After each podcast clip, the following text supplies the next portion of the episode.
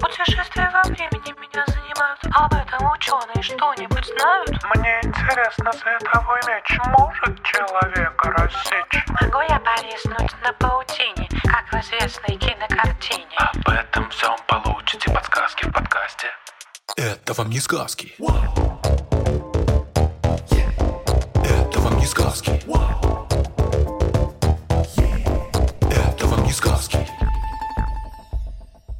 Всем привет! Это подкаст «Это вам не сказки». И я Тата Зарубина. Привет-привет! Это, да, подкаст «Это вам не сказки». И, кстати говоря, я Степа Клетеевский. Очень кстати. В этом подкасте мы проверяем разнообразные мифы, там, сказки на правдивость. Сегодняшний наш вопрос – правда ли пещерные люди были такими крепкими, как в мультфильме «Семейка Круц»? Этот вопрос нам прислала Таня Корчун. Таня, спасибо большое за вопрос. Расскажи, в чем их крепость заключается, что имеется в виду. Ну, например, они там могли вдвоем ногами затормозить мамонта, они могли спокойно разбить камень головой и э, так далее и тому подобное. Да, это звучит очень круто. А вообще, что там происходит? Расскажи немножко в мультике. В этом мультфильме рассказывается про семью пещерных людей. Живут они в доисторическом, собственно, мире, постоянно прячутся в пещере, всего боятся. В общем, живут по достаточно строгим правилам. Точнее, рассказывается про девочку из этой семьи, которая тоже пещерный человек, которую зовут Гиб. И она не согласна с правилами, что надо всего бояться и постоянно быть в пещере. Она всем очень интересуется, всем миром, и поэтому часто нарушает правила и выбегает из пещеры изучать какие-нибудь классные вещи. И вот однажды она встречается с более развитым человеком. Его зовут Малой. Это вот Малова она находит, потому что видит огонь ночью в пещере, убегает из нее, дальше по свету огня его ищет, и вот в итоге она добирается до Малова и видит, что Малой умеет создавать огонь. И он рассказывает, что всему миру скоро придет конец. Надо убегать. В итоге вся семья вместе с Малым бежит от этого ужасного апокалипсиса. Ну, собственно, вот и весь сюжет. А подробности лучше посмотреть. Так вот, я вот посмотрел мультик, он мне очень понравился, он очень классный. И вот я узнала от редактора, что, скорее всего, семья Гиб и Малой – это были два разных вида людей. То есть семья Гиб и сама Гиб были неандертальцами, а Малой был карманьонцем. Да, вот могло быть, что они пересеклись и вот так вот подружились тесно. Ты знаешь, да, могло, вполне. Давай сначала расскажу немножечко про, собственно, неандертальцев, кто они такие, и про караманьонцев, а потом объясню, как же они могли встретиться. Где-то примерно 150-130 тысяч лет назад в Европе появились неандертальцы. Тогда на планете, как и до этого, жило одновременно много разных разновидностей людей. Но неандертальцы среди людей, живших в это время, самые известные, потому что их чаще всего находят антропологи, их кости и как бы следы их какой-то деятельности.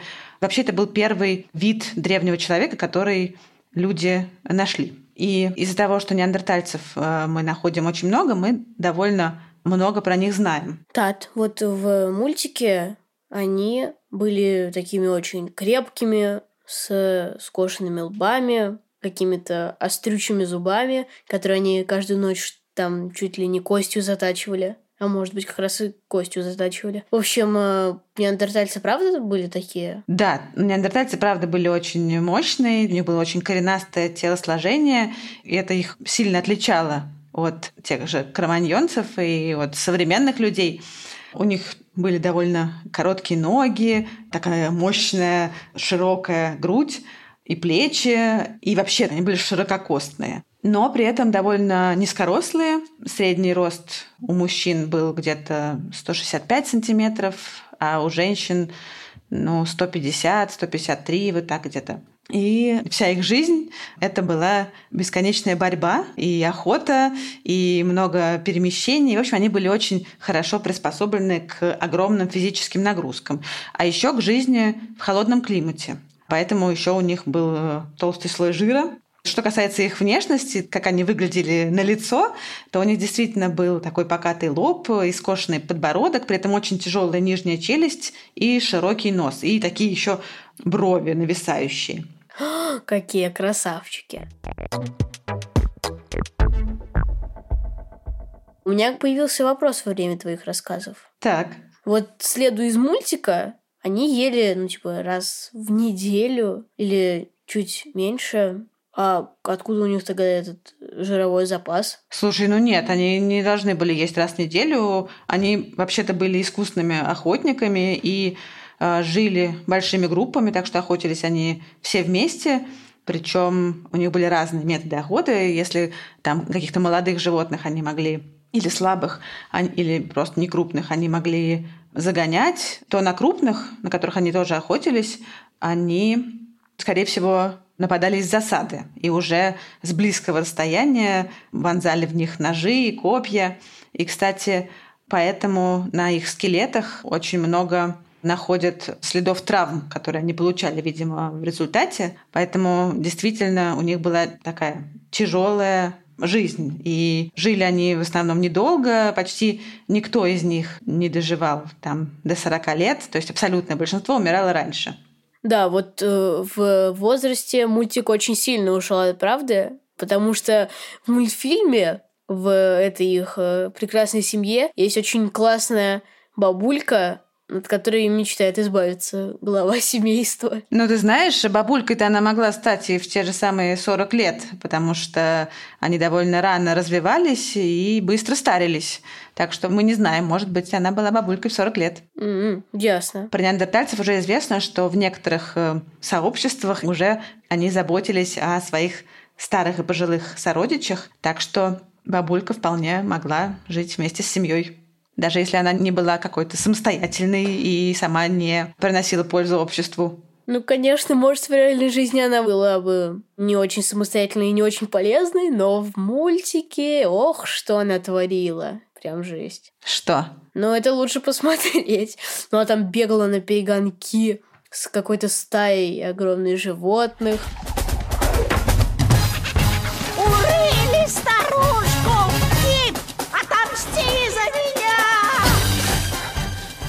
Ну, в общем, это, это лучше увидеть своими глазами. Хорошо, посмотрю. Но вообще неандертальцы на самом деле были очень продвинутые.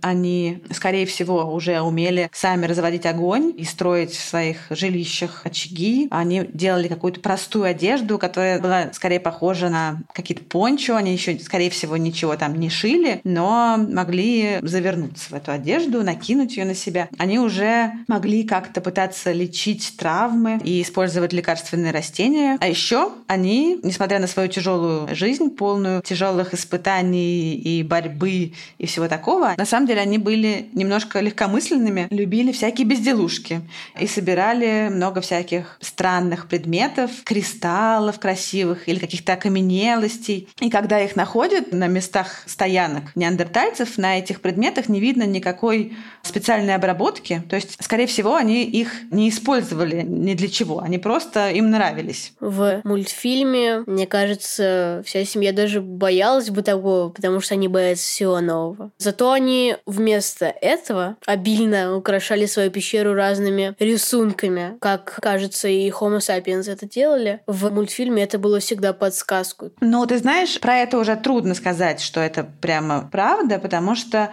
неандертальцы, скорее всего, немножечко уже пытались что-то рисовать в стенах своих пещер, но если это и было, ученые здесь спорят, потому что они находят какие-то довольно древние следы в пещерах рисунков, и, возможно, они принадлежат именно неандертальцам, но в любом случае, если это и так, то это были очень простые рисунки, скорее больше похожи на какие-то пятна, то есть ничего хитрого. И уж тем более они не рассказывали друг другу сказки. Это практически наверняка. Вообще не очень понятно, насколько они хорошо умели разговаривать. Скорее всего, у них уже была какая-то речь, но насколько она была сложной и членораздельной, а, тут есть вопросы. Тат, вот э, в мультике там э, безопасность семьи всегда зависела от пещер. То есть, когда они туда придут, вовремя ли они оттуда выйдут, и там ближе к концу папа пытается найти пещеру, утверждает, что так они могут спастись. А вот насчет реальных неандертальцев, они тоже зависели от пещер, и они тоже вообще жили в пещерах. Жили в пещерах, э, в принципе, при этом ни про них, ни про других людей неправильно говорить, что они именно пещерные люди. Они могли использовать пещеры, а могли и строить какое-то простое жилье из палок или костей крупных животных и накрывать их сверху шкурами. Иногда они даже как-то их углубляли, то есть это были такие полуземлянки. А пещеры тоже часто использовали. Они, правда, никогда не заходили вглубь пещер. Они, как правило, жили с краюшку, потому что в глубине могут жить какие-то неприятные животные. Вообще там душно, ведь нужно огонь развести, и нужно, чтобы дым куда-то выходил. Но мы часто представляем их себе как жители пещер, потому что а, в пещерах мы находим очень много следов их жизни, потому что в пещерах все очень хорошо сохраняется. И если люди там что-то оставили 100 тысяч лет назад, там это сохранится надежнее, чем если это будет брошено где-то на стоянке в лесу или на поляне. Поэтому, наверное, их чаще всего представляют именно как пещерных жителей, хотя это не совсем так. Но да, в пещерах они тоже жили. Но для этого в том месте, где они а, обитали, должны были быть пещеры. Пещеры все-таки далеко не везде есть. Они есть в горах, на равнине. Нужно было что-то строить своими руками. Ну, а кроме того, они могли менять место жительства в зависимости от сезона. Они могли переходить вслед за мигрирующими животными. Хотя бывали и пещеры, и стоянки, где они жили на протяжении многих поколений. Да, вот я понял про неандертальцев, как они жили, выглядели, а в итоге-то они могли встретиться с этим карманьонцем или, или как? Ты знаешь, да, не только могли, но и, видимо, встречались, потому что неандертальцы исчезли где-то примерно 30 тысяч лет назад, и в это время в Европе уже существовали древние люди современного типа. Их как раз называют кроманьонцами, и они уже по-настоящему считаются нашими предками. То есть не так сбоку припеку, как неандертальцы, а вполне себе тут уже можно проследить цепочку, которая приведет к современным людям. Клево, клево. Кстати, тогда же, 30 тысяч лет назад, одновременно с ними жили еще другие люди, например, денисовцы. Это такой отдельный вид людей, который совсем недавно открыли благодаря находке в Денисовской пещере на Алтае. Там нашли фалангу пальца, сделали ей генетический анализ и поняли, что это целый отдельный вид, который близок целом к неандертальцам. Он их родственник, но это не неандерталец, это другой вид. Вот я слышал про это. Это, кажется, была фаланга мизинца какой-то маленькой девочки. Я слышал про это в подкасте «Древний мир в находках археологов».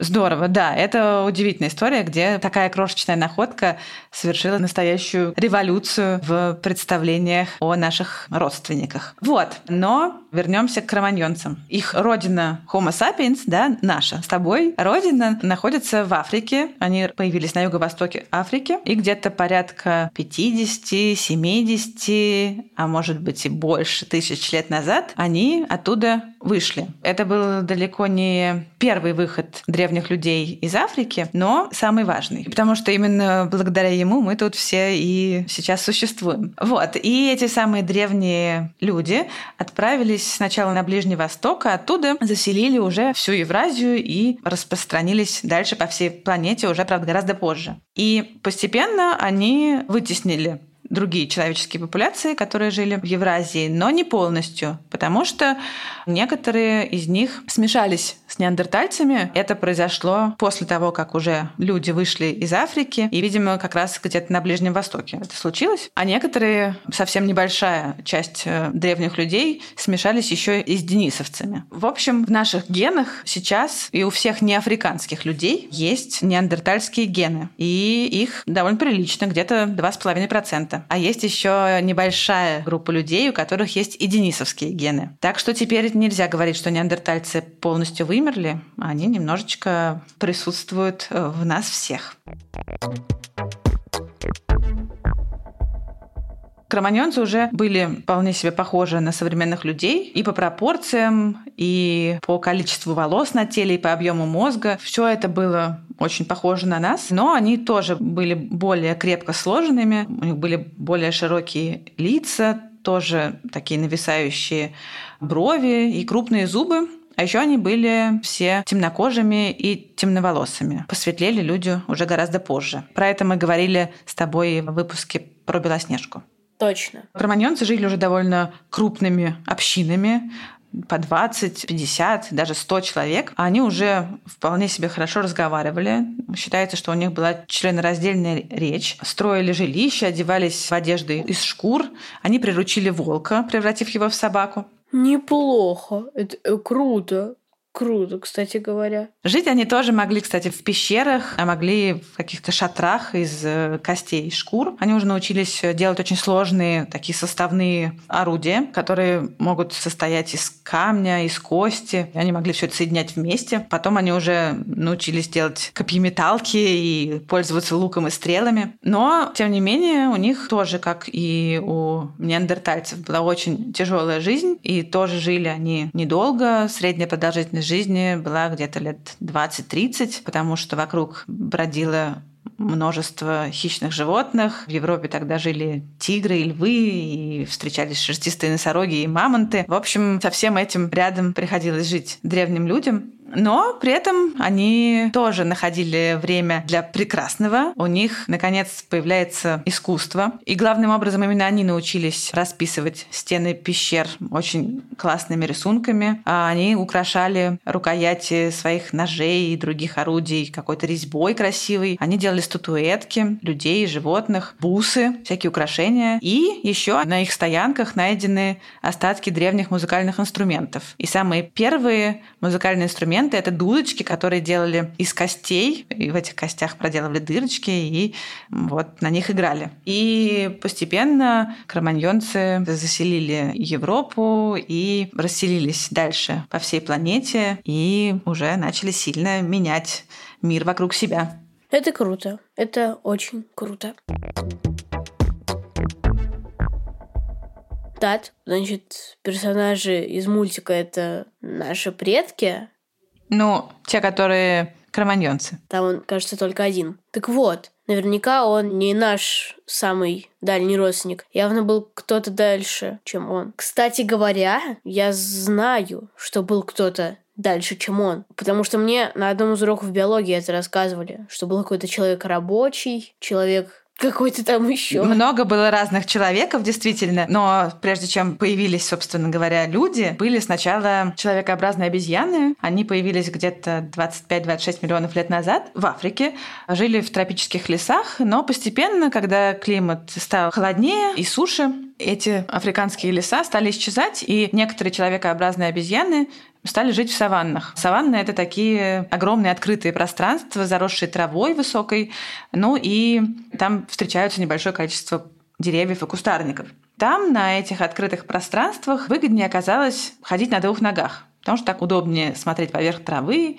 а, легче носить э, добычу и детенышей перетаскивать. И вот эти человекообразные обезьяны, которые стали жить в саваннах, они постепенно стали двуногими и превратились в австралопитеков. Слышал кто-нибудь такое слово? Слышал, да. Австралопитек. Господи, как это сложно звучит. Это такие предки людей, они еще не люди, но их уже относят к семейству гоминид, да, это то семейство, к которому сейчас относятся только люди и предки человека. Так можно обзываться в споре. Типа, ах ты австралопитек. Ну, как обезьяны называть. Но лучше, наверное, лишний раз не обзываться. Тем более австралопитеки вполне себе классные существа, так же, как и обезьяны. Согласен. Но вот эти самые австралопитеки, они были каким-то промежуточным существом. Они имели какие-то еще обезьяньи свойства и уже какие-то человеческие. То есть они еще прекрасно лазили по деревьям, могли бегать и на четвереньках, но и ходили на двух ногах, даже предпочитали это делать, скорее всего. А по внешнему виду они, в общем, были похожи на человекообразных обезьян, были невысокие и питались в основном фруктами, овощами, какой-то растительной пищей и иногда какими-то мелкими животными, которых легко было поймать. Они еще не умели делать никаких орудий, но уже могли чем-то пользоваться. И вот от одного из вида этих австралопитеков произошел род Homo, люди. Вообще, человеческих предков, да, или гоминид вот этих вот, от других приматов отличает несколько важных свойств, качеств. Во-первых, это то, что они предпочитают ходить на двух ногах. У них развитый головной мозг. Еще у них изменилось строение кисти, так что они могут сильно ею хватать что-то, а это нужно для того, чтобы изготавливать орудия. И еще у них меняется челюсть и уменьшаются зубы, особенно клыки. Вообще большие клыки У людей, да? Клыки. ну, когда человекообразные обезьяны стали превращаться в людей, у них постепенно стали уменьшаться клыки. Слава богу, что они стали уменьшаться. А то если бы у нас были сейчас огромные эти клыки. Мы были бы все вампирами, видимо. Кстати, есть такая шутка, что вот, например, если бы у нас сейчас были клыки, мы бы сидели и думали, что было бы, если бы у нас не было клыков. Ну, кстати, уменьшение клыков, как это неудивительно, это довольно важная штука, потому что вообще большие клыки нужны приматам не для охоты, потому что они особенно не охотятся, а для того, чтобы продемонстрировать э, свою силу хищникам и сородичам. Они скалят клыки, да, и таким образом говорят, смотрите, какой я сильный. Вот, например, самый главный, самый большой самец э, сидит где-то на высоте и время от времени показывает другим обезьянам клыки, и сразу в группе воцаряется порядок. Но когда у обезьяны маленькие клыки, они меньше впечатляют, и в частности, поэтому людям пришлось э, развивать какие-то другие способы общения. Например, у них появилась мимика, жестикуляция, ну и Клыки очень... Вот ты рассказывала сейчас, что да, скалится и сразу наводит порядок. Такое пригодилось бы учителям. Оскалился, и все, сразу тишина в классе. Да, а теперь им приходится какие-то другие способы влияния на аудиторию использовать. Например, вот эту вот хваленую мимику. да, нахмуриться или э, пальцем погрозить. Ну, или в конце концов можно что-нибудь и сказать еще. Вот. И, в общем, постепенно древние предки людей, они менялись в эту сторону. И в какой-то момент э, уже появились первые представители рода Homo. Оценки того, когда это произошло, это очень приблизительно, и всегда ученые спорят про это, но порядка двух с половиной миллионов лет назад появился человек умелый – Homo habilis. Умелым его называют потому, что он был первым из наших предков, который стал сам делать э, каменные инструменты. Это очень важный этап в истории человечества. Вообще он э, по сравнению со своими предками, он стал есть больше мяса, но он, скорее всего, был не охотником, а падальщиком. То есть, э, вероятнее всего, он воровал добычу у всяких некрупных хищников, вроде шакалов. И эти свои каменные инструменты он использовал для того, чтобы счищать шкуру с туши, разделывать мясо. Ну и для защиты от хищников, которыми, конечно, тоже была полна саванна, и которые могли в любой момент напасть на него. И вот у хабелисов довольно быстро растет размер головного мозга, хотя при этом они еще, конечно, не очень похожи на людей. Они были совсем небольшого роста, чуть-чуть, может быть, выше австралопитеков, ну, где-то 120-140 сантиметров ростом они были, это, подозреваю, ниже тебя, Степ, да? Получается, да. И весили они совсем мало, где-то килограмм 40 максимум. И еще одно их важное изменение – это кисть, которая была уже вполне человеческой и умела крепко хватать предметы. Но и с кистью, как с клыками, это кажется, что это очень незначительное изменение, да, но всего лишь изменилось положение большого пальца, да, благодаря этому стало можно сильнее что-то хватать.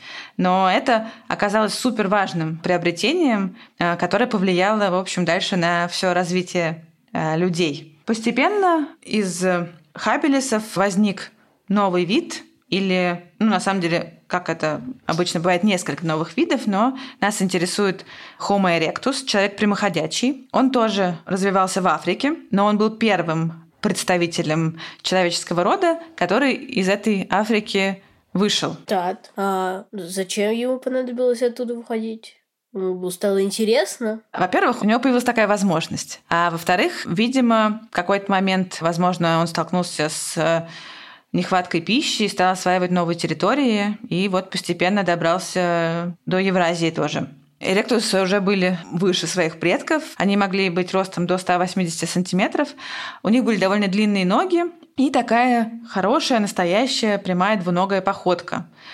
И благодаря этому они достаточно легко преодолевали большие расстояния. Вообще по строению скелета они уже очень были похожи на современных людей, но голова, лицо и череп а, еще очень сильно отличались. Все то же, что и раньше, огромные челюсти и брови, покатый лоб и такой выступающий назад затылок а само лицо при этом плоское. Поэтому выглядели они, так знаешь, очень по-первобытному. Из-за того, что эректусы возникли в очень жарком и сухом климате, они, видимо, были первым человеческим видом, у которых во-первых, был такой настоящий выступающий нос, потому что в этом носе воздух должен был охлаждаться и увлажняться. А кроме того, они, судя по всему, имели почти безволосую голую кожу, потому что шерсть мешает э, охлаждаться с помощью потения. Ну а еще на голой коже живет гораздо меньше паразитов. Эректусы были всеядные, они очень любили тоже всякие клубни, ягоды, плоды и орехи, но они уже вполне себе охотились и их часто находят рядом с останками слонов, носорогов, бегемотов, кабанов. И они уже вполне себе пользовались какими-то копьями и каменными ножами для охоты. И э, в погоне за животными им приходилось часто подолгу бегать, а потом еще и защищать свою добычу от других желающих ее съесть. В общем, они уже э, они были такие мощные и хорошо пользовались оружием.